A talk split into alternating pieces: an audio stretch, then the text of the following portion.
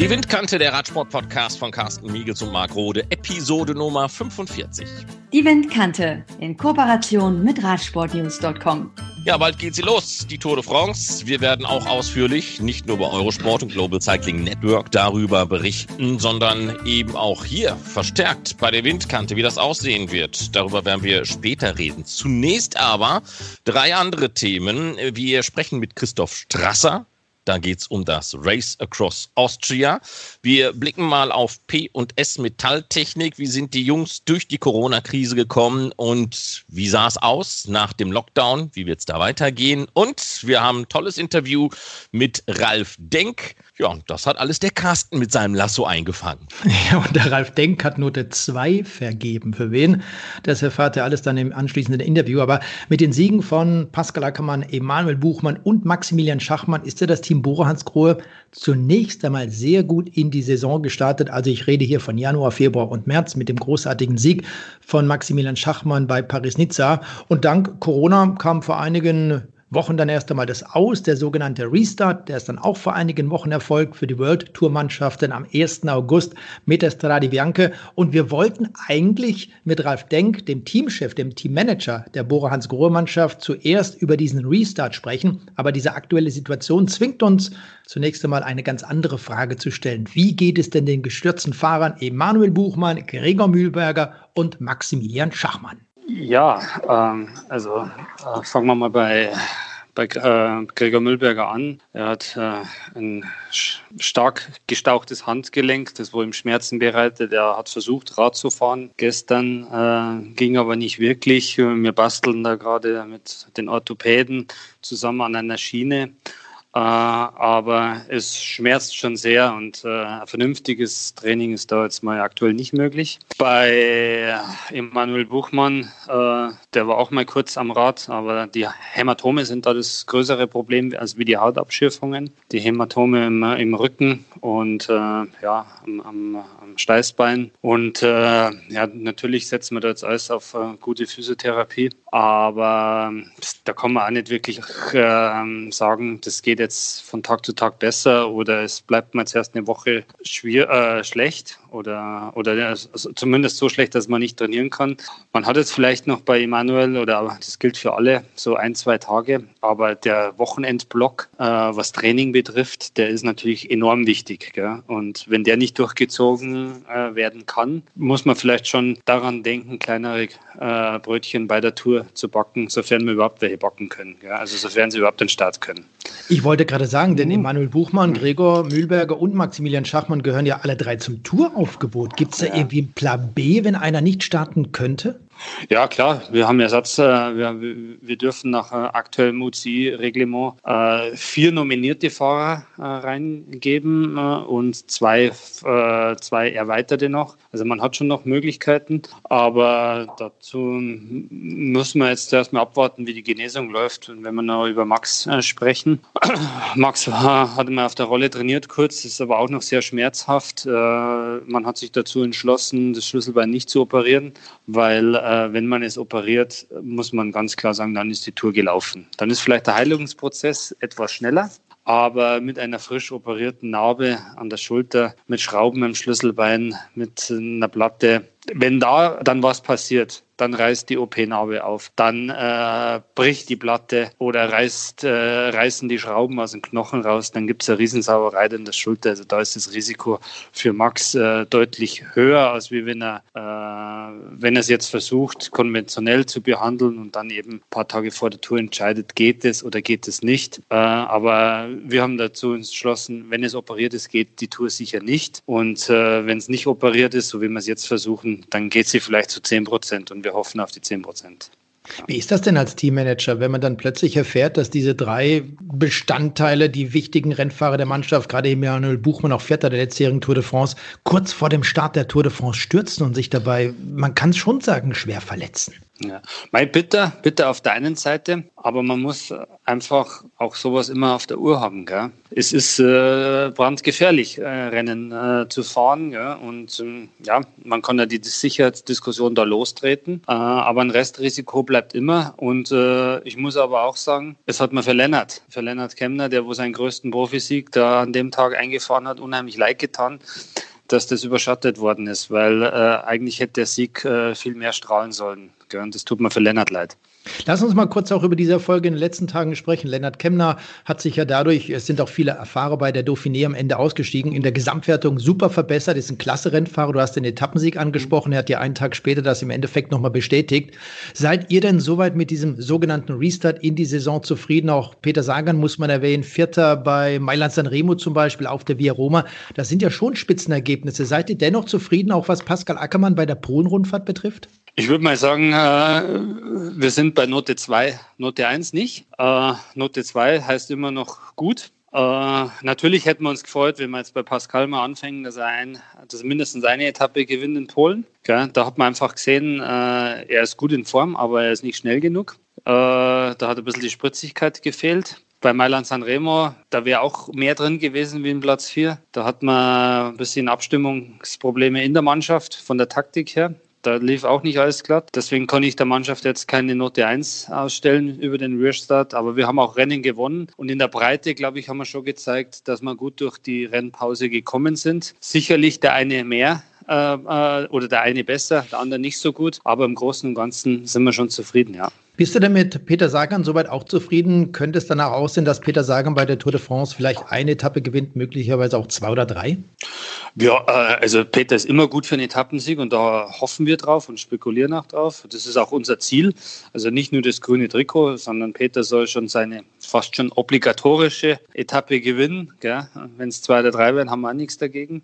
Äh, ich glaube, bei Mailand Sanremo hat er schon gezeigt, dass er, äh, sage ich mal, auf Augenhöhe ist mit dem Besten. Und äh, leider war er ohne Helfer äh, auf der Via Roma und äh, im Nachhinein immer einfach aber hätten wir da vielleicht noch einen Helfer gehabt, dann hätten wir auch die zwei Sekunden noch zugefahren. Und dann wäre er sicher aufs Podium gefahren. Aber was wäre, wenn? Gell? Aber im Endeffekt hat er da eine gute Form bewiesen. Und äh, die Dauphiné, das war klar uns vorweg, dass äh, das ja nur eine Berg- und Talfahrt ist, dass er da äh, nichts abkriegt, der Peter, sondern dass er das eigentlich eher als Vorbereitung für die Tour sieht.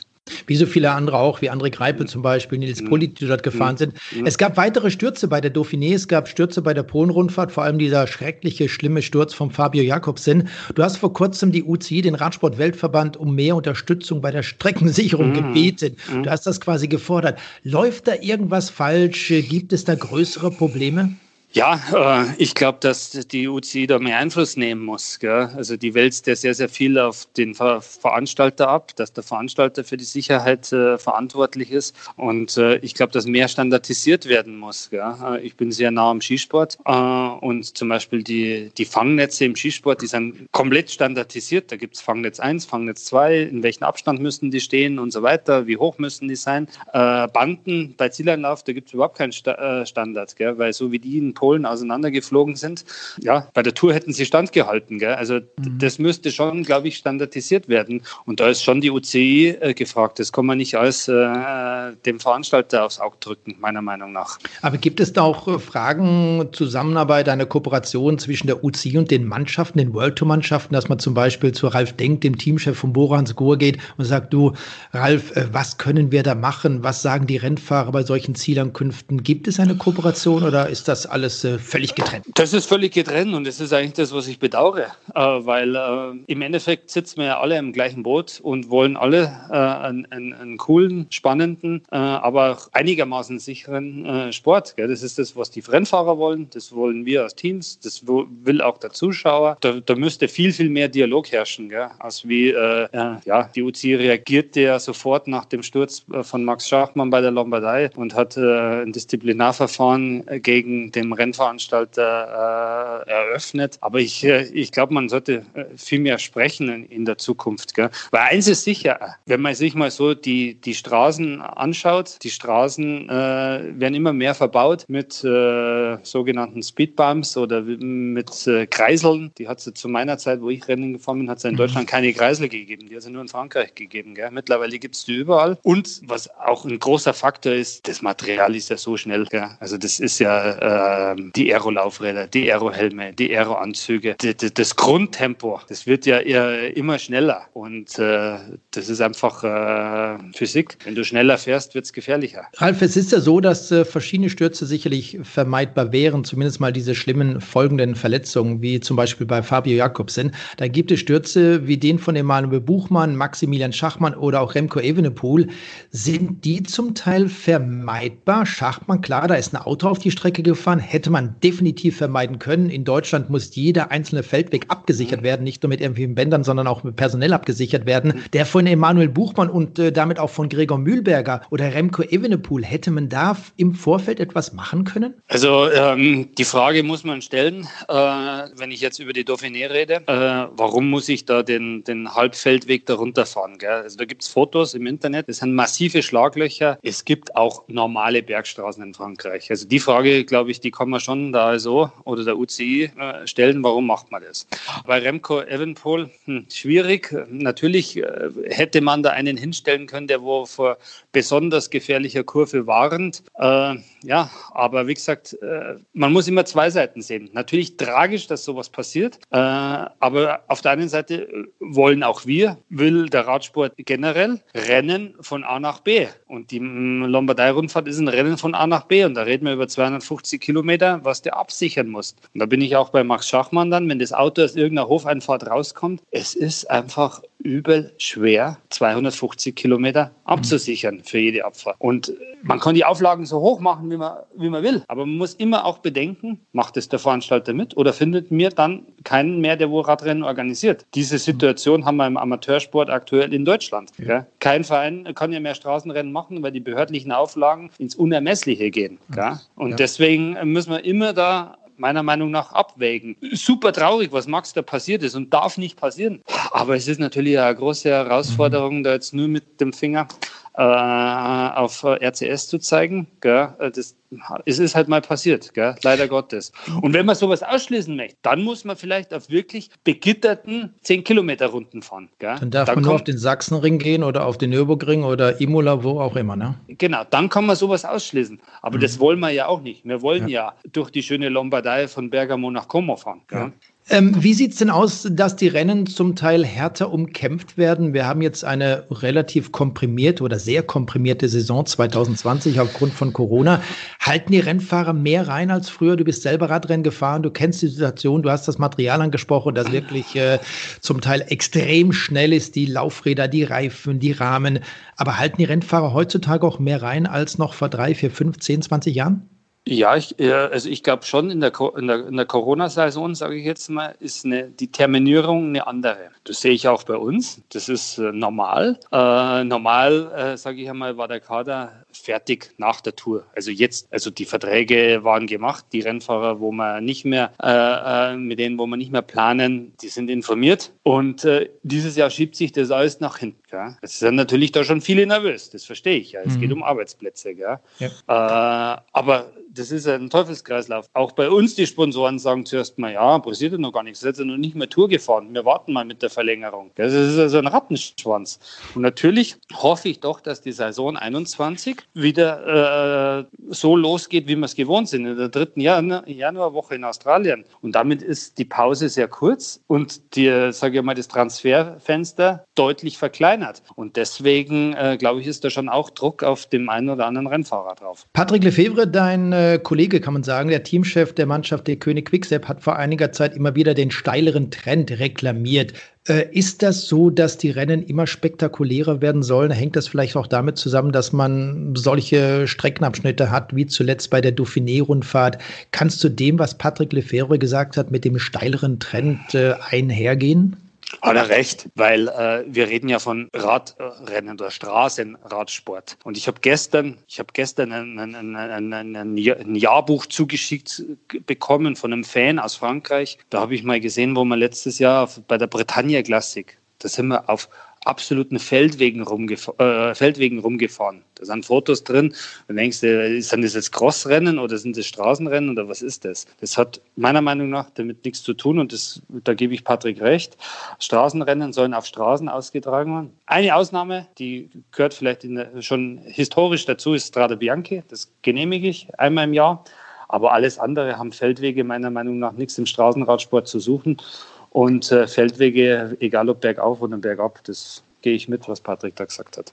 Jetzt äh, wurde die Dauphiné ausgetragen. Das war quasi die Generalprobe nicht nur für die Rennfahrer, sondern auch für die ASO, für die Organisation der Tour de France in mhm. Bezug auf das Sicherheitskonzept, auf das Corona-Sicherheitskonzept. Ist das denn so während der Tour umsetzbar? Man hat ja im Vorfeld gesagt, dass es während der Dauphiné noch etwas strenger reglementiert sein soll, bei der Tour dann etwas gelockert werden. Ist es umsetzbar, dieses Corona-Sicherheitskonzept? Sagen wir mal so, äh, ich denke schon, dass es umsetzbar ist und ne, es ist äh, Abstand, es ist die Blase, es ist äh, viel Testerei, äh, aber es wirft natürlich schon auch äh, bei mir, das ist meine persönliche Meinung, schon auch äh, Fragen auf zur Sinnhaftigkeit und äh, auch wird damit mit unserem Sport Politik gemacht und ich habe auch Ängste bezüglich der Tests. Ja, wenn ich da mal erklären darf, die Tests, das hat auch unser Bundesgesundheitsminister gesagt, die Tests sind nicht zu 100 Prozent. Und äh, es wird wahnsinnig viel getestet. Es wird vor dem Rennen zweimal getestet. Es wird äh, während dem Rennen getestet. Und es gibt auch falsch positive Tests. Und äh, was man wissen muss, es gibt bei den Tests keine Entlastung, keine B-Probe, wie beim Dopingtest oder wie beim Alkoholtest. Wenn ich von der Polizei aufgehalten werde, habe ich einen Entlastungstest mit der Blutentnahme. Beim Corona-Test gibt es keinen Entlastungstest. Und äh, das finde ich schon gefährlich. Falsch positiv heißt, das gelbe Trikot im Worst Case muss die Tour de France verlassen, ist aber gar nicht erkrankt. Gell? Und äh, das ist gefährlich. Das gefällt mir nicht. Aber ich habe äh, keinen anderen Vorschlag, wie man das äh, umgehen soll. Aber Vielleicht sollte man mal danach denken, um äh, zumindest eine B-Probe zu haben. Gell? Es war ja so bei der Strade Bianca, dass Silvan mhm. Didier zum Beispiel mhm. das Rennen absagen musste.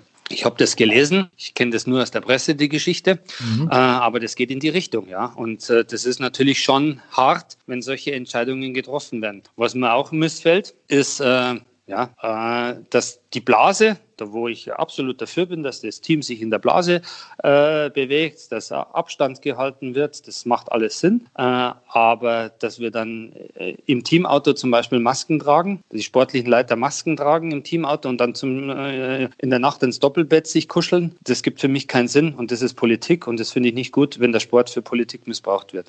Das heißt, die sportlichen Leiter als Beispiel müssen dann während der Tour de France-Etappe XY im Teamfahrzeug die Masken die Nase-Mund-Maske trage. So war es zumindest bei der Dauphiné. Ich glaube, dass bei der Tour auch so ist. Und am Abend gehen sie wieder gemeinsam ins Doppelzimmer. da muss ich kann schon lachen. Nicht, kann man nicht ganz verstehen. Gebe ich dir vollkommen recht. Kann man nicht ganz verstehen. Es ist ja auch so, dass diese ganzen, äh, dass diese ganzen Proben, dass diese Tests finanziert werden müssen. Und die müssen ja die Mannschaften zum größten Teil auch selber finanzieren. Du hast doch vor kurzem mal von ungefähr 100.000 Euro gesprochen, was dich, was euch das Ganze kosten wird. Ähm, ist das sinnvoll? Passt das irgendwo in das Geschehen hinein oder sollte man da auch sagen, dass die UCI oder der Veranstalter irgendwie zumindest mal einen Teil daran mitfinanzieren müsste? Ähm, ich würde schon sagen, dass man es auf die äh, Stakeholder vom Radsport verteilen muss. Warum muss das zu 100 Prozent das Team äh, äh, finanzieren? Also, wir, ja, also äh, aktuell sind es ja die Teams. Wir haben die Teams als Protagonisten, wir haben die Rennveranstalter, wir haben die Rennfahrer und wir haben die UCI. Das sind ja eigentlich so, so, so, so vier Stakeholder große im Radsport. Wenn man sich da ein bisschen die Kosten teilen würde, dann wäre das schon, äh, denke ich, für alle tragbarer, wenn wir schon die Kost äh, wenn wir schon so viele Tests machen. Ja? Und wenn man dann für den Sport noch eine B-Probe entwickelt, äh, wenn mal was schief geht, dann wird mir das noch besser gefallen. Gell? Bald geht los. Am 29. August soll die Tour de France starten. In Nizza wird sie beginnen. Was kommt noch für das Team Bora Hans Grohe bis zum Grand Depart in Nizza? Wir haben die deutsche Meisterschaft noch. Ja, äh, das ist schon, äh, auch wenn wir jetzt äh, dort geschwächt an den Start gehen, weil Max ja fehlt als Titelverteidiger, haben wir das schon dick im Kalender und wollen da, das wäre dann, glaube ich, zum vierten Mal in Folge den Titel gewinnen. Und ja, wäre schön, wenn es gelingt. Wenn es nicht gelingt, geht jetzt auch keine Welt unter. Und, äh, und dann werden wir, hoffe ich, äh, doch mit geleckten Wunden zur Tour de France anreisen. Gell? Und ich, ich konnte es nicht, äh, nicht vorhersehen. Ich würde mal sagen 50-50, dass der ganze Wunschkader am Start steht. Aber äh, ja, die Hoffnung stirbt zuletzt. Hoffen wir, genau, dass alle starten können. Gute mhm. Besserung an äh, Emanuel Buchmann, an Gregor Mühlberger und Maximilian Schachmann, denn sie wollen die deutschen Zuschauer und Zuhörer von Windkante selbstverständlich im Rahmen der diesjährigen Tour de France erleben. Vielen Dank an Ralf Denk, den Teamchef von Borans Grohe. Gerne.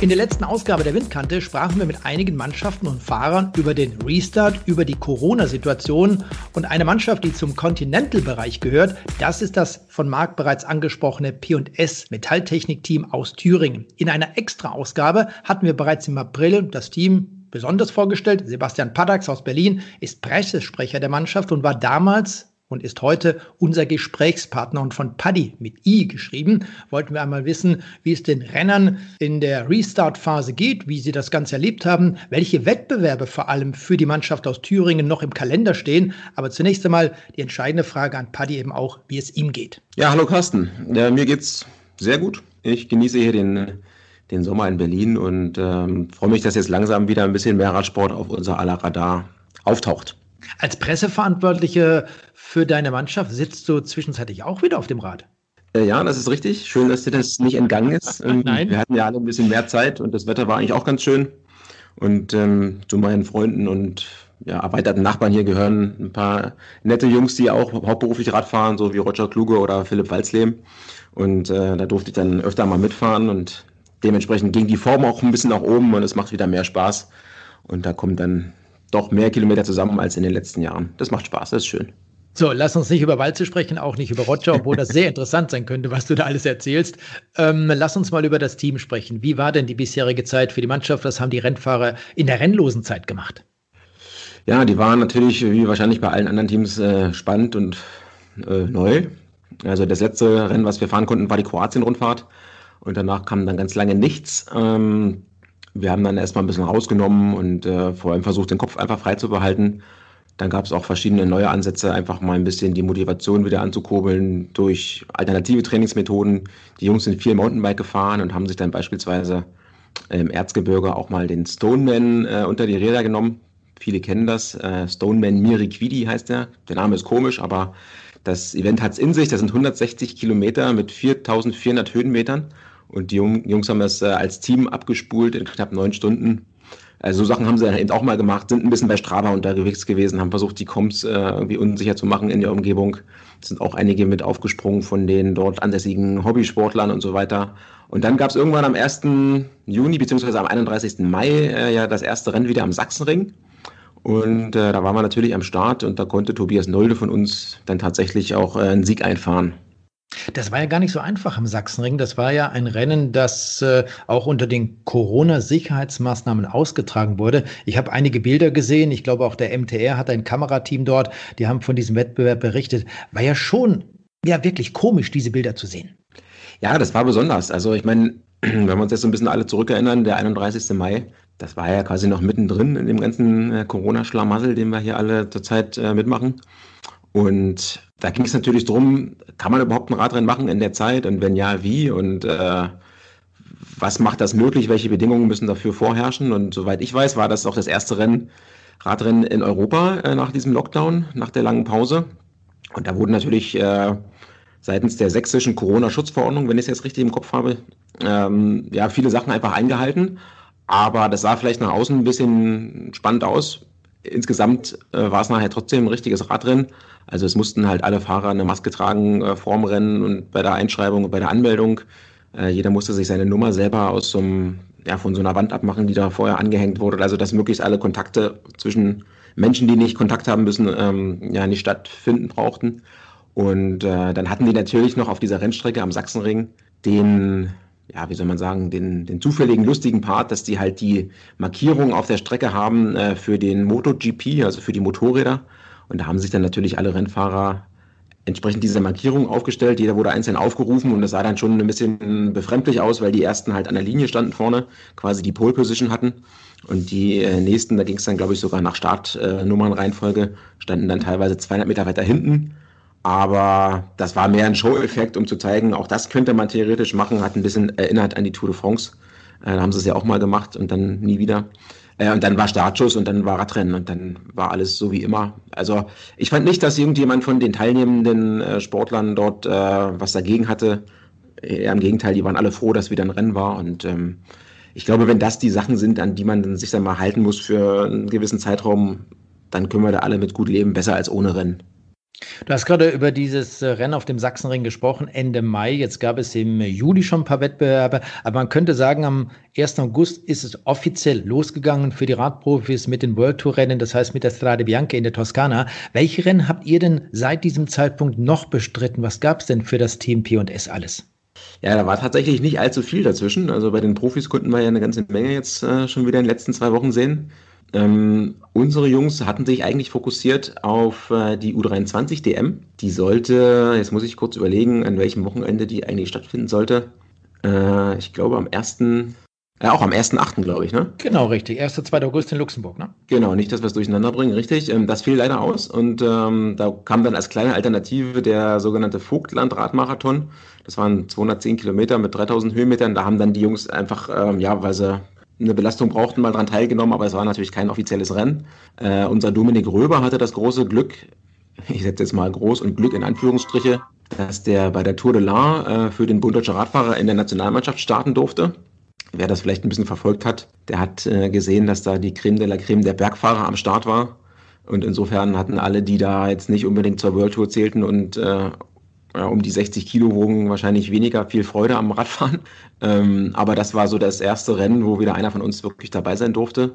Und dann äh, letzte Woche Mittwoch ging es für die Jungs nach Polen zur Bitwa-Tour.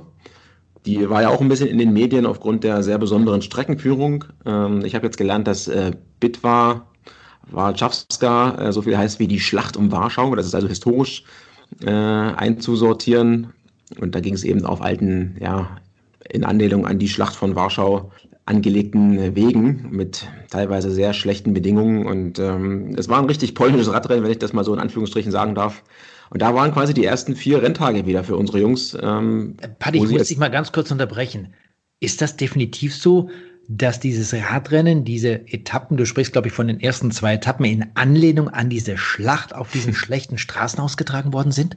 Äh, ja, das ist wirklich so. Äh, es war, also heute, auf Neudeutsch sagt man, glaube ich, es war ein großes Learning bei, bei, bei, allen, die wahrscheinlich äh, noch nie da waren. Und äh, der Organisator, ich glaube, es berichte ich mich gerne, wenn es falsch ist, Banaschewski heißt er, glaube ich, ähm, der macht das schon eine Weile. Und ähm, ja, es geht tatsächlich um diesen historischen Hintergrund. Und äh, da sind halt Straßen mit drin, die es damals wohl schon gab. Die sind auch in dem dementsprechenden Zustand. Jetzt könnte man sagen, die, naja gut, bei Paris-Roubaix gibt es auch so alte Wege und Straßen, aber die sind da wohl noch ein bisschen schlimmer mit teilweise krassen Löchern drin und dann gab es noch die Besonderheit, dass irgendwo eine Baustelle war. Ja, deswegen war das sehr, sehr speziell. Die erste Etappe war wohl krass und die zweite wäre noch schlimmer geworden und da gab es dann äh, ja große Diskussionen und man hat sich unter, innerhalb der sportlichen Leiter äh, dann zusammengesetzt und auch mit dem Veranstalter eine Lösung gefunden, sodass die zweite Etappe äh, quasi entschärft wurde. Die war dann neutralisiert, sodass da noch oder nicht noch mehr Stürze und Defekte passieren mussten. Und die letzten beiden Etappen waren dann aber wieder absolut okay. Da gab es zwar auch Gravel-Sektoren mit Sand, aber das war wohl alles gut fahrbar und insofern ist die Idee, glaube ich, ganz cool, aber es müssen halt alle vorher wissen, was da Phase ist. Dann kann man vielleicht auch mal einen 30er-Reifen einpacken. Ähm, aber Kannst schon, mit dem Mountainbike kommen. Kannst du machen, ja. äh, aber da kommt immer irgendeiner mit dem Rennrad und hängt dich ab. Ja, äh, ja also sehr, sehr, sehr besonders. Und äh, wenn man ein bisschen im Internet schaut, findet man da auch eigentlich ganz äh, spannende Fotos oder auch Bilder. Ähm, aber muss natürlich nicht sein, dass das immer bei jedem Rennen so ist. Und ich glaube, wir hatten mal gezählt, äh, irgendwo bei 19 Defekten äh, an drei richtigen, echten Renntagen haben wir aufgezählt, äh, aufgehört zu, zu zählen. Wahnsinn, Wahnsinn. Ja. Und das war dann euer Saisoneinstieg mit diesem Rennen in Polen. Du hast vorhin gesagt, so viel hat es bisher nicht gegeben. Wird da noch einiges kommen jetzt im Nachhinein? Weil für die Radprofis im World Tour-Bereich, im Pro-Continental-Bereich geht es ja dann noch bis äh, hoffentlich Mitte November. Ja, das ist richtig. Also es war tatsächlich der Einstieg und das erste Event, wo wir als Mannschaft wieder aufgetreten sind, äh, offiziell mit Startnummer auf dem Rücken. Jetzt am Sonntag ähm, geht es ja wieder auf den Sachsenring, also da haben wir natürlich einen kleinen Vorteil. Ähm, da ist dann die deutsche Profimeisterschaft. Dann gibt es noch ein paar Bundesliga-Rennen im Anschluss. Ähm, Wenn es gut läuft, fahren die Jungs nochmal ähm, zur Solidarność-Rundfahrt nach Polen und wahrscheinlich auch zur Baltik-Rundfahrt. Das äh, ist jetzt gerade in der Anmeldung. Ja, und ansonsten äh, muss man halt gucken, was kommt. Ne? Stehen ein paar Sachen auf dem Terminkalender noch für die Bundesliga und so weiter, aber das ist ja alles irgendwie noch vakant. Man wartet noch auf die genaue Bestätigung. Äh, die Sauerland-Rundfahrt wäre da vielleicht zu nennen. Da gibt es auch verschiedene Szenarien, die jetzt schon mal benannt wurden, dass es vielleicht ein Doppelwochenende gibt. Aber das ist alles noch nicht hundertprozentig, glaube ich. Und äh, später haben wir irgendwas noch in der Slowakei. Also wir nehmen quasi, was kommt und äh, sind glücklich, wenn es ja nochmal 10, 20 Renntage vielleicht werden. Wäre schön, wenn es äh, klappen würde. Paddy, kommen wir noch mal ganz kurz zu dir zu sprechen. Du hast über Roger Kluge und Philipp Walzleben gesprochen. Der eine startet für das Team Sudal Lotto ja. und der andere für das Team Alpecin Phoenix. Was machst du mit den beiden, wenn du ständig so unterwegs bist? Ihr redet ja auch viel und ihr habt doch schon einige Filmaufnahmen gestartet. Also die Frage kann man eigentlich andersrum stellen. Was machen die mit mir? Okay. Ja. Also, äh, du wirst gerne genommen. So, so ähnlich, ja. Also grundlegend fahre ich natürlich bei denen erstmal mit und freue mich, wenn die äh, uns eine Chance geben äh, oder mir äh, da einfach bei zu sein. Wenn die natürlich ihr krasses Programm abspulen, was sie, äh, bevor die Rennen losgingen, natürlich gemacht haben, dann wird es für mich schwierig. Aber ähm, wir haben festgestellt, dass da durchaus immer wieder interessante Szenen mit dabei sind und äh, das eigentlich schade ist, dass ein Großteil der, der Radsportfans, der Interessierten, da nie was von mitbekommt. Und deswegen haben wir dann mal ein bisschen rumprobiert, haben die Kamera mitgenommen, ähm, konnten das auch technisch irgendwie relativ brauchbar umsetzen und ähm, da sind so ein paar Videos entstanden. Da wird es auch natürlich noch weitere geben auf meinem YouTube-Channel. Ähm, ja, wo wir die Jungs beim Training begleiten, dann gibt es natürlich auch immer mal einen Kaffeestopp. Äh, Roger Kluge ist dafür bekannt, dass er nicht nur sehr schnell fahren kann, sondern dass er auch irgendwie gefühlt ein eingebautes Kuchenradar hat. Also der sagt dann irgendwo mitten im Wald, Freunde, wenn wir jetzt da vorne gleich links abbiegen, hinter der siebten Tanne äh, kommen fünf Meter Kopfsteinpflaster und dann steht links eine Mülltonne und wenn wir da reinfahren, gibt es einen Bäcker, der macht aber in zehn Minuten zu. Also jetzt noch mal kurz einmal gesputet, dann gibt es noch ein Stück Kirschstreusel. Und das sind halt witzige Situationen, die versuchen wir dann ein bisschen aufzunehmen. Und ähm, ja, manchmal bietet sich es natürlich auch an, das habe ich mit dem Philipp Walsleben äh, glücklicherweise machen können. Der war bei der Strade Bianca am Start und äh, da hat er uns mal oder mir seine Vorbereitung gezeigt, die er in Berlin im Grunewald dafür gemacht hatte. Da fährt er quasi mit einem Rennrad ja auch über Waldwege, Greffelwege und ein bisschen da durch die Heide durch. Wenn man die Bilder sieht, fragt man sich eigentlich, ob der vielleicht äh, einen leichten Treffer hat. Aber man merkt dann ganz schnell, der weiß genau, was er macht. Er ist ja ein ehemaliger Weltklasse-Crosser, war auch U23-Weltmeister und er kann das natürlich. Und äh, das ist interessant, weil die Vorbereitung auf solchen Wegen natürlich dann dem echten Rennen in dem Fall sehr nahe kommt. Und da gibt es einfach mal schöne Einblicke in verschiedene Situationen, die für die Jungs ja maßgeblich natürlich äh, den Alltag prägen. So, und du hast gesagt, das Ganze auf deinem YouTube-Channel. Wie heißt der? Der heißt äh, Paddy mit I. Ganz einfach. Ganz einfach. Paddy mit I. Danke. Bis zum nächsten Mal. Tschüss.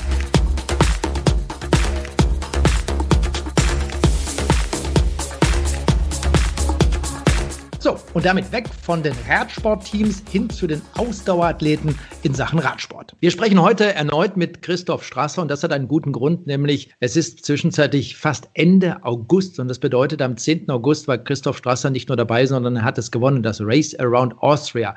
Aber bevor wir zu diesem Race Around Austria kommen, möchten wir nochmal über den Saison Verlauf sprechen, über die Saisonplanung. Christoph, die war ja 2020 aufgrund von Corona ganz anders als geplant verlaufen. Und mit diesem Race Around Austria bist du deinen ersten Wettbewerb in diesem Jahr gefahren. Ja, genau. Es war für mich die Saison 2020 eigentlich bis jetzt keine, weil es hat ja keine Wettkämpfe gegeben und auch das, was ich geplant habe, nämlich einen äh, Versuch in 24 Stunden die 1000 Kilometer zu schaffen. Ähm, das hätte ich ja in einer Höhenlage versuchen wollen, also auf einem Hochplateau in Colorado in USA. Und es war natürlich unter diesen Voraussetzungen nicht möglich oder nicht sinnvoll, dorthin zu reisen und es dort auf die Beine zu stellen. Und dann ist eben recht bald die Idee gekommen, nachdem das auch von der Race Around Austria Seite fix war, dass dieses Rennen wirklich stattfindet, unter einigen Auflagen, die aber eigentlich für die, für die Athleten kaum spürbar waren. Da ist es eher darum gegangen, vor dem Start, nach dem Ziel, ähm, dass man eben da mit Publikum oder weniger Publikum Kontakt hat. Und als es fix war, dass dieses Rennen wirklich stattfindet, war natürlich klar, ähm, da möchte ich dabei sein, weil es ist nicht nur ein Ersatzplan, sondern das ist ja doch ein riesengroßes Highlight und äh, absolut geniales Rennen. Wir haben vor zwei Monaten ungefähr eben auch über dieses Rennen gesprochen.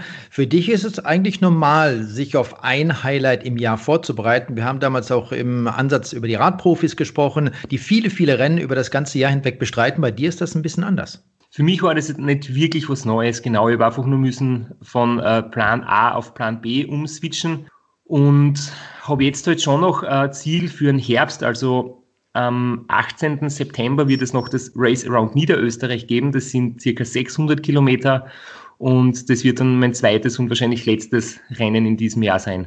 Und das fährst du dann auf einer Pobacke ab?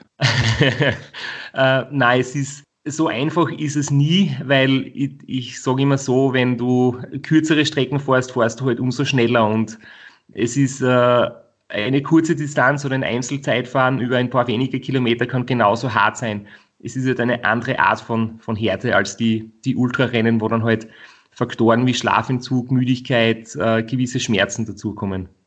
Diese 1000 Kilometer, lass mich bitte nochmal darauf zurückkommen, die du dieses Jahr in den USA fahren wolltest, innerhalb von 24 Stunden. Wirst du das nachholen? Sagst du, ich mache das 2021 oder 2022? Wie wird das bei dir laufen? Ja, es ist absolut noch ein, ein großes Ziel von mir. Ich muss ehrlich sagen, ich bin jetzt kein Pessimist, aber wenn man realistisch denkt, es ist jetzt noch nicht sicher, dass nächstes Jahr alles wieder ganz, ganz einfach geht, so wie man es früher gewohnt waren. Das heißt, ich hoffe, dass es 2021 klappen kann, aber wenn es halt länger dauert, bis das alles sich wieder normalisiert, dann wird es vielleicht 2022 werden. Aber das ist jedenfalls noch ein großes Ziel von mir, das ich auf jeden Fall angehen möchte.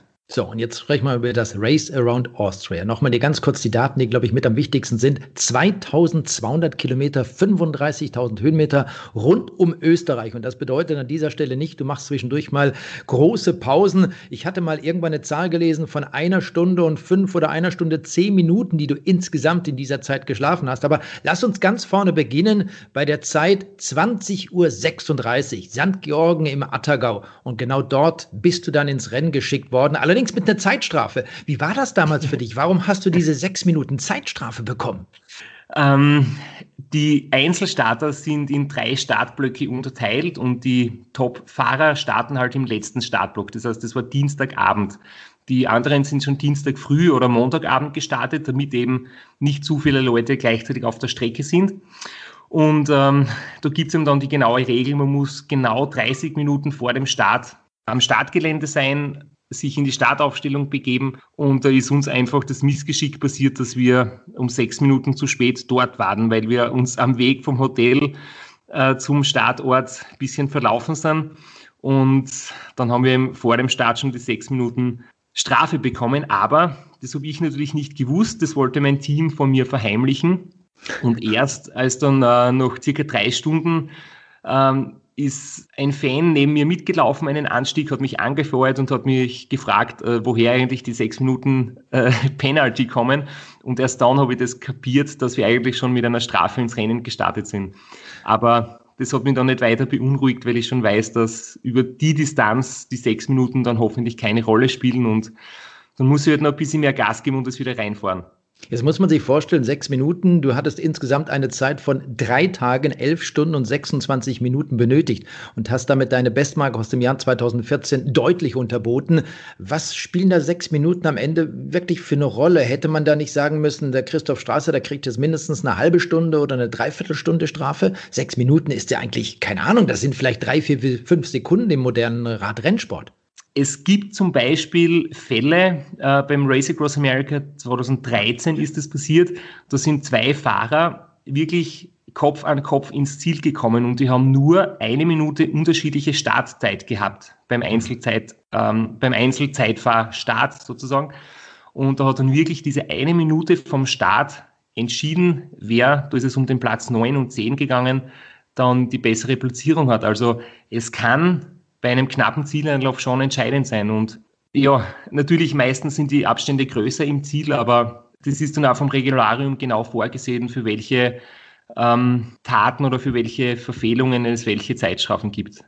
Und wie beginnt man dann ein Rennen über 2200 Kilometern mit diesen 35.000 Höhenmetern? Du bist äh, mehr als äh, bekannt in diesem Bereich. Du hast sechsmal das Race Across America gewonnen. Und äh, dann sind wahrscheinlich diese 2200 Kilometer für dich, ich will nicht sagen ein Klacks, aber du weißt ganz genau, was auf dich wartet. Wie teilst du dir das dann anfangs ein innerhalb der ersten 700 oder 1000 Kilometer? Ja, ich weiß genau, welche Wattwerte ich treten kann, welche, welche Leistung ich über welchen Zeitraum bringen kann. Also da gibt es jetzt dann keine Experimente, sondern das ist mit der, mit der Wattmessung in der Kurbel ziemlich genau dosiert und auch mit der Ernährung. Wir haben da genaues Protokoll, dass ich pro Stunde ein Fläschchen Flüssignahrung und eine Flasche mit äh, Kohlenhydrat-Elektrolytgetränk bekomme. Ähm, da weiß ich, dass ich das gut vertrage und dann gilt halt die Leistung recht gleichmäßig abzurufen. Das heißt, ähm, auf den Hügeln etwas zu dosieren, in den, in den Flochstücken ordentlich draufzudrücken. Und da habe ich dann halt eine Leistung gehabt, die ersten zehn Stunden von circa 260, 280 Watt. Und ich bin mir auch sicher, oder besser gesagt, ich kenne meine Stärken und Schwächen und die sind eben eindeutig auf der Ebene, ist, ist meine stärkere, ist mein stärkeres Terrain. Und es ist ja vom Psychologischen her so, wenn du zu Beginn schon die Führung übernehmen kannst oder ein bisschen einen Vorsprung rausfährst, dann bist du einfach im Kopf etwas entspannter, dann hat man das Ganze unter Kontrolle, dann, dann fühlt man sich sicher. Und wenn man am Schluss noch einen Rückstand aufholen muss oder wenn man sich zu Beginn etwas schont und dann einmal weiter hinten klassiert ist, dann wird es halt schwierig, am Schluss wieder nach vorne zu kommen, weil man braucht dann fast eine Schwächephase des Führenden, damit man wieder aufholen kann. Und deswegen bin ich immer gern am Anfang sehr schnell unterwegs, wenn möglich in Führung und dann, dann fühle ich mich einfach sicherer. Und das war auch der Grund bei dir, warum du quasi auf Hälfte der gesamten Renndistanz beim Halfway Point, bevor die Berge kamen, schon einen relativ guten Vorsprung auf Rainer Steinberger zum Beispiel, dem Vorjahrssieger des Rennens aus Deutschland hattest. Ja, genau. Und ähm, ich habe wirklich eine sehr äh, sportliche Sitzposition am Specialized Schiff auf meinem Zeitfahrrad gehabt. Also da ist auch immer das Risiko, es könnten Rückenschmerzen auftreten, es kann im Schulterbereich zu Problemen kommen. Aber wenn man halt zu entspannt am Rad sitzt und dann ein paar kmh sozusagen herschenkt, dann fühlt man sich zwar vielleicht besser oder wohler, aber die Geschwindigkeit ist dann zu niedrig und deswegen halt die erste Hälfte des Rennens großteils am Zeitfahrrad, tiefe Sitzposition und, und die Geschwindigkeit so hoch wie möglich zu halten. Und es war ja zu diesem Zeitpunkt auch in Österreich sehr warm. Du hast vorhin von 500 bis maximal 700 Milliliter Flüssigkeit gesprochen. Kommt dir das manchmal da nicht so vor, dass es ein bisschen zu wenig ist und du gerne mehr trinken würdest? Das ist tatsächlich so. Wir haben allerdings, ähm, das ist wahrscheinlich individuell und bei mir ist es auf jeden Fall so, wenn ich zu viel trinke über, über Tage hinweg, also zum Beispiel, wenn ich so viel trinke, wie mir wie ich gern hätte oder wie mein Appetit oder mein Körpergefühl mir sagt, dann kann es passieren, dass im Körper Flüssigkeitseinlagerungen entstehen und dann, dann bleibt Flüssigkeit im Gewebe zurück, dann kriegt man etwas geschwollene oder aufgeschwemmte Waden. Und beim Race Across America ist das zweimal passiert, dass dann sogar in der Lunge sich Wasser rückgestaut hat und dann bekommt man halt wirklich Probleme, weil dann geht es Richtung Lungenödem, Lungenentzündung und es ist halt wirklich zu vermeiden.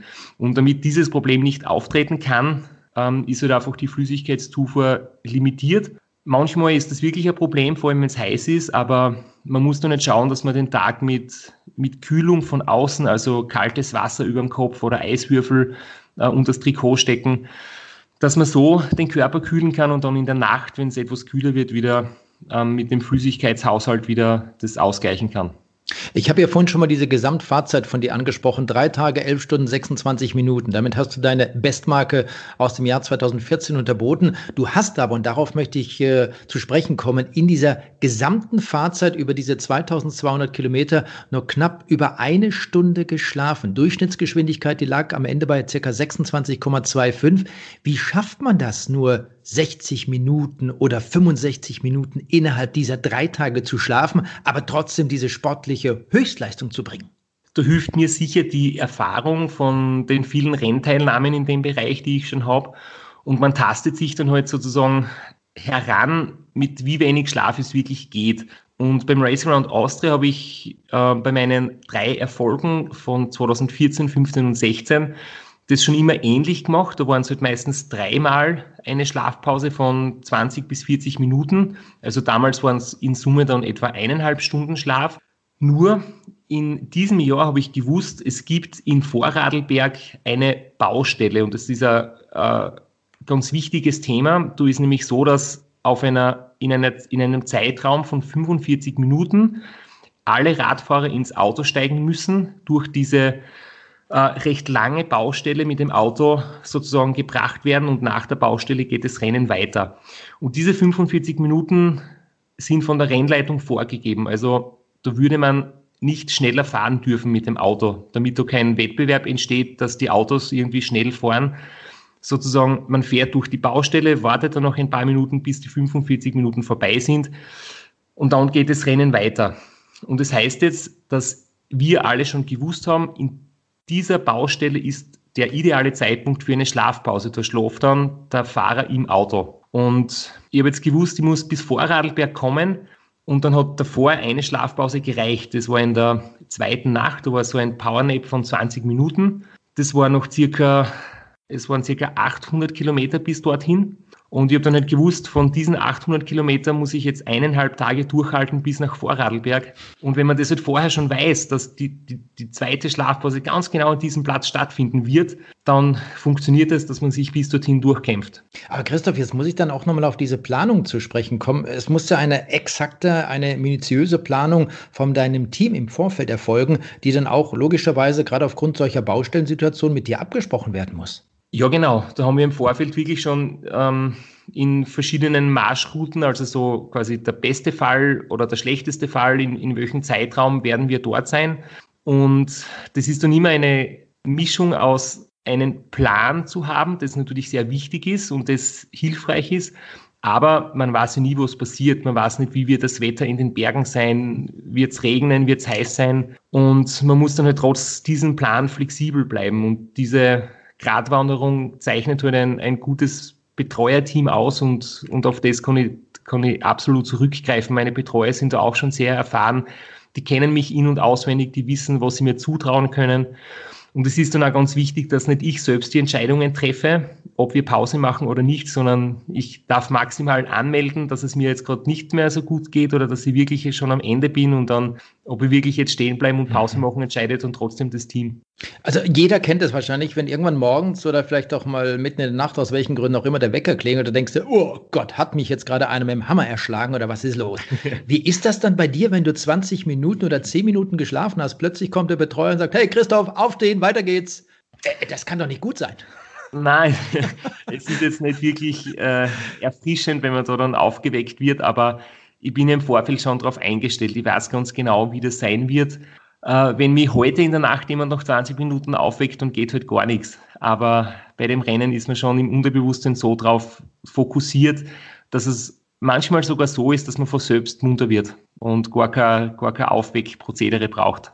Also ich rede jetzt einfach auch schon mal vom Ende äh, des Rennens, weil das macht mich so äh, in, nervös schon fast, könnte man sagen. Man hört es vielleicht auch an der Sprache. Mir fehlen da fast die Worte. Wenn du jetzt nach diesen drei Tagen wieder zu Hause bist, legst du dich dann sofort ins Bett, weil du mausetot bist und schläfst dann erst mal drei Tage hintereinander? Oder wie läuft das dann ab? Hm, es wäre schön, oder das, ich träume dann immer schon davon, wenn, ich, wenn das Rennen dann so in die, in die Schlussphase geht und die Müdigkeit wirklich unerträglich hart wird. Ähm, wenn ich endlich im Ziel bin, ich lege mich hin und stehe nie mehr auf, so nach dem Motto. Aber tatsächlich ist es dann so, wenn man das Ziel erreicht, dass man gar nicht so schnell und so gut schlafen kann. Also man bricht dann natürlich sofort einmal weg und schlaft ein paar Stunden, aber bis man wirklich durchschlafen kann und, und längere Zeit, also so acht, neun Stunden am Stück wieder schläft, das dauert zwei, drei Tage, weil der Körper zuerst halt einfach noch unter Stress ist und man, man etwas Zeit braucht, um wieder zur Ruhe zu kommen. Und dann geht's erstaunlich schnell. Also ein paar Tage später ist eigentlich alles wieder normal und man hat dieses Schlafdefizit wieder wieder weggeschlafen. So, dann lass uns nochmal zum Rennen kommen. Also wir wissen jetzt, wie du geschlafen hast, direkt nach dem Rennen. Es war ja nicht nur alles toll. Es äh, war nicht nur schönes Wetter, es war nicht nur warm, es hat ja sogar geregnet. Und dann kamen auch die Berge, Großglockner zum Beispiel. Da stellt man sich vor, boah, wenn ich da alleine mit dem Fahrrad hochfahren muss und das, ich weiß gar nicht, in der Nachtzeit bist du da, glaube ich, hochgefahren, dann fängt es auch noch an zu regnen. Was macht das mit deinem Ausdauerathleten zu diesem Zeitpunkt? Ihr bis zum Großglockner haben wir wirklich gutes Wetter gehabt. Es war zwar sehr warm, aber es war jetzt nicht unerträglich heiß und es war trocken, also, also wirklich perfekt. Glockner bergauf war schon, war schon kühl, da hat so nur mehr 15 Grad gehabt und hinter mir habe ich schon gesehen, dass, dass es Wolken, dass es zuzieht. Und dann direkt oben auf der Passhöhe, das ist so ein kleiner Tunnel ähm, am Hochtor. Und auf der Abfahrtsseite, also im Norden, auf der Salzburger Seite, hat es dann schon richtig stark zu regnen begonnen. Und ich bin zum Glück noch bei Tageslicht oben gewesen, so am, am Abend. Und ich habe gewusst, die Jungs hinter mir, die werden da jetzt im Regen und in der Nacht runter müssen. Und das ist dann wirklich ein Problem, weil du musst dann langsamer fahren. Es, du kühlst aus, die Finger kühlen aus, die Knie, die, die schon wehtun, haben dann die Kälte und die Feuchtigkeit. Also da habe ich schon gewusst, das ist jetzt ein kleiner Vorteil für mich, dass ich da noch bei Tageslicht runterkomme. Aber es hat dann eben in der zweiten Hälfte des Rennens fast durchgehend geregnet. Die letzten beiden Tage waren sehr, sehr nass. Nur zum Glück war der Regen immer recht harmlos. Also es war ein, ein Sommerregen sozusagen und kein, es waren keine Unwetterstürme, es war kein Schnee auf den Bergen, es war unter Anführungszeichen gemütlicher Regen. Und deswegen hat es dann eigentlich gut funktioniert. Man muss natürlich öfter stehen bleiben, Regenjacke anziehen oder einfach die, die nasse Kleidung wechseln. Man verliert in den Abfahrten etwas an Zeit, weil man natürlich ähm, vorsichtiger die Kurven fahren muss. Aber trotzdem habe man vom Tempo her aber nicht so viel eingebüßt, vor allem weil ich gewusst habe, dass es hinter mir, dass die Konkurrenz nach wie vor sehr stark ist und vor allem Robert Müller, der Elite-Rennfahrer, der für mich sowas wie ein Geheimfavorit war, der hat dann in den Bergen so aufgeholt und ist dann schon auf Platz zwei nach vorne gekommen. Und ich habe gewusst, wenn ich mir jetzt am Ende eine Schwächephase erlaube, dann kann das nochmal knapp werden. Und dieser Robert Müller, bis auf wie viele Minuten ist er am Ende an dich herangekommen? Ähm, er war zwischendurch schon auf drei Stunden an mir heran und ähm, ganz am Ende hat er dann noch einmal etwas nachlassen müssen. Also wir haben dann im Ziele auch miteinander geredet und uns ausgetauscht und er hat dann erzählt, dass er wirklich auch unter dem Schlafentzug dermaßen gelitten hat und, und vergessen hat, dass, es, dass er gerade in einem Rennen ist und dann hat er sich immer hinlegen müssen, ungeplant und, und ist einfach langsam geworden und dann waren es im Ziel wieder fünf Stunden Vorsprung.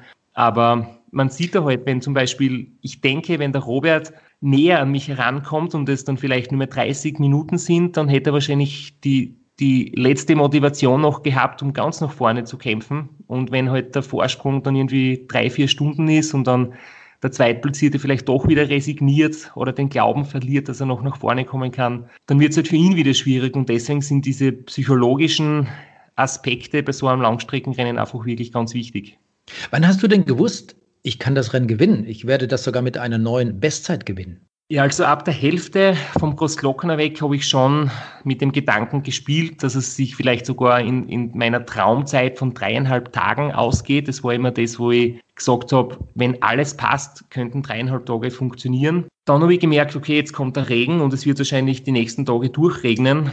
Dann habe ich ein bisschen ja, gezweifelt, ob das mit den dreieinhalb Tagen wirklich geht, aber dass ich gewinnen kann, wenn ich jetzt keinen Sturz habe oder wenn ich keine große Krise habe oder kein, kein körperliches Problem auftaucht, das war mir dann eigentlich schon klar in der zweiten Hälfte des Rennens. Aber es kann eben immer was passieren. Das heißt, sicher sein kann man sich nie.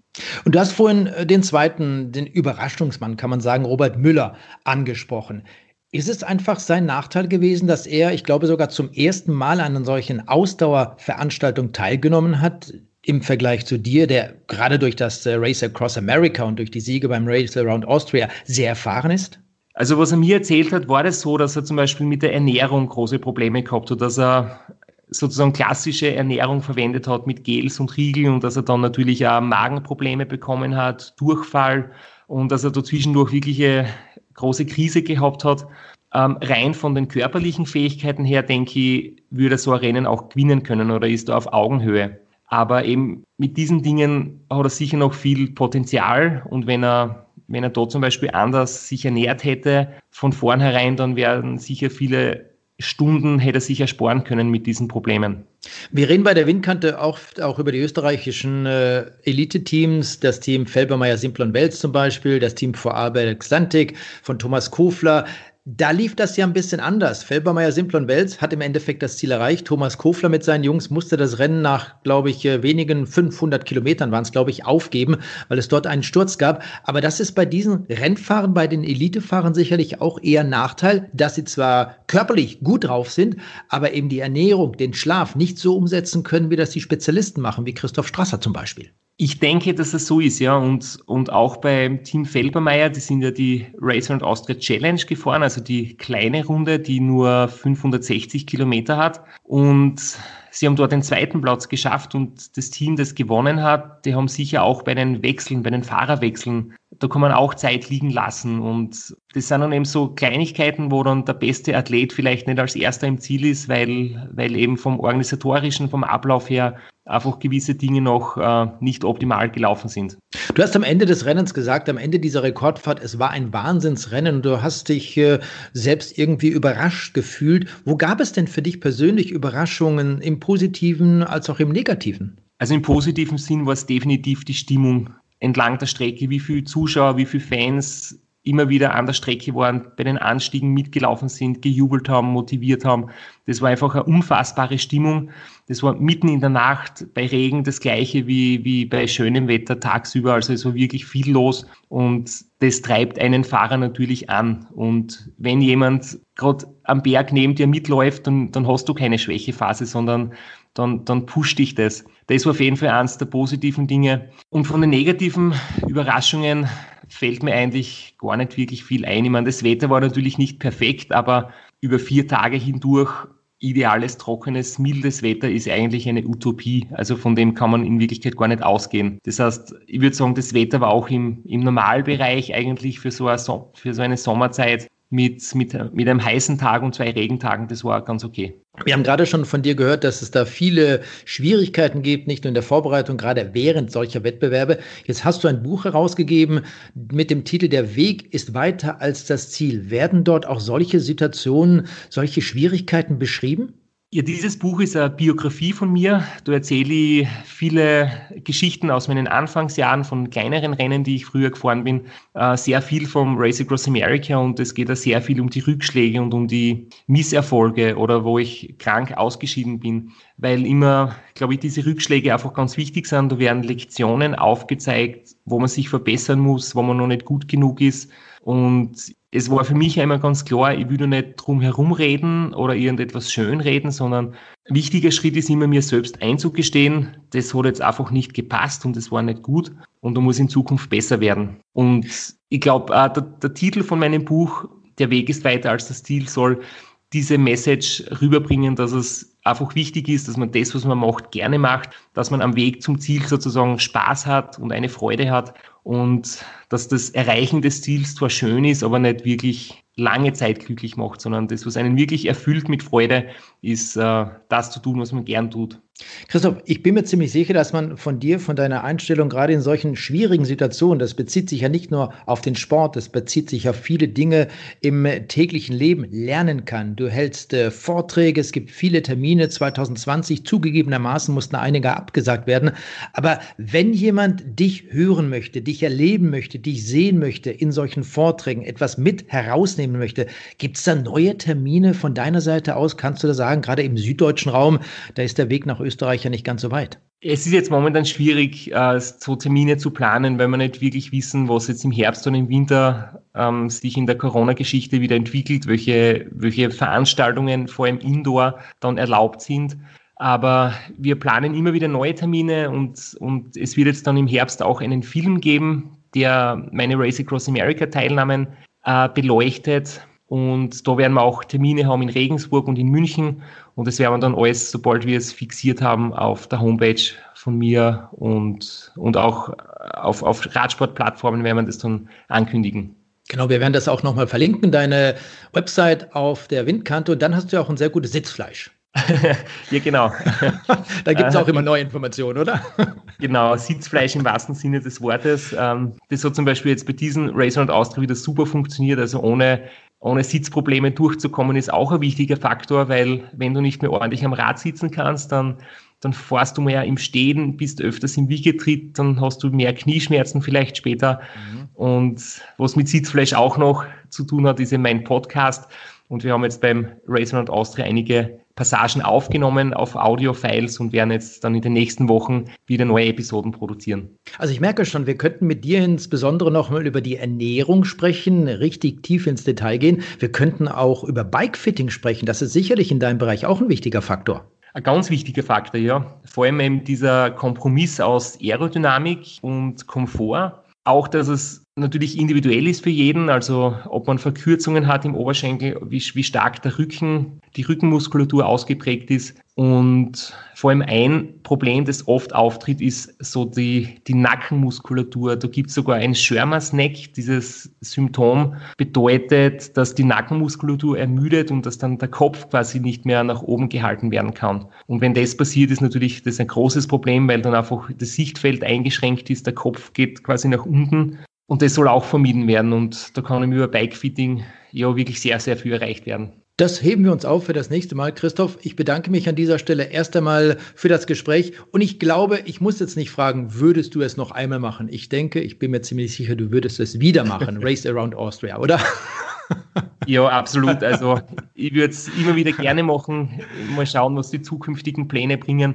Und ich kann es wirklich so für, für Hobby- und Amateursportler empfehlen, einmal auf der kurzen Strecke das zu probieren. Es ist wirklich eine einmalige Erfahrung und ein schönes Abenteuer. Und die kurze Strecke, das waren jetzt nochmal 500 Kilometer oder wie viel? Uh, ja, genau, 560. die kurze Strecke, ein bisschen verrückt. Christoph, vielen Dank, vielen Dank an dich. Dankeschön, schönen Tag noch, ciao.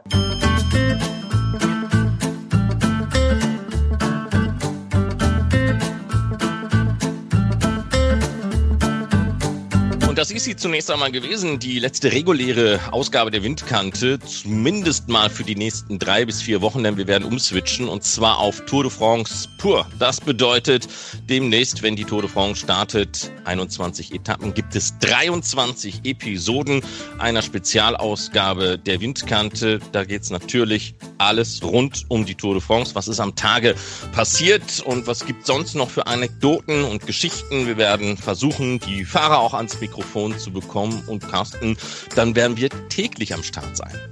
Oh ja, ich freue mich auf der einen Seite darauf, auf der anderen Seite wird es auch ziemlich stressig werden. Drei Wochen Tour de France. Es bleibt abzuwarten, wer am Ende ganz oben auf dem Podium steht. Wir werden, Marc, du hast ja angekündigt, in der ersten Vorberichterstattung dieser Tour de France auch mal über einige Favoriten sprechen, über das Aus von Steven Kreuzweig zum Beispiel. Hoffen, dass Maximilian Schachmann dort starten wird. Für Emanuel Buchmann sieht es ja zum jetzigen Zeitpunkt ganz gut aus. Und ich freue mich auf unseren Partner für diese Special-Ausgabe in Richtung Tour de France, nämlich auf Abus. Abus wird dazugehören. Abus wird uns während dieser drei Wochen dann auf dieser Reise durch Frankreich begleiten. Ganz genau so wird das aussehen und wir werden auch in der ersten Sonderausgabe zwischen der Teampräsentation am Donnerstag und der ersten Etappe am Samstag dann eine ausführliche Vorschau auf die Tour liefern, unter anderem mit meinem Lieblingsthema es wird keine Podiumsmisses mehr geben und ich protestiere dagegen erheblich und darüber müssen wir reden.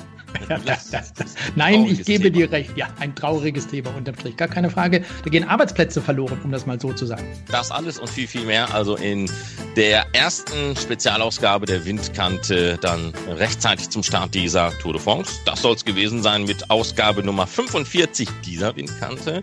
Carsten Megels und Marc Rode wünschen euch eine schöne Zeit und dann viel Spaß mit der Tour. Vive la France. Tschüss. Die Windkante in Kooperation mit Radsportnews.com.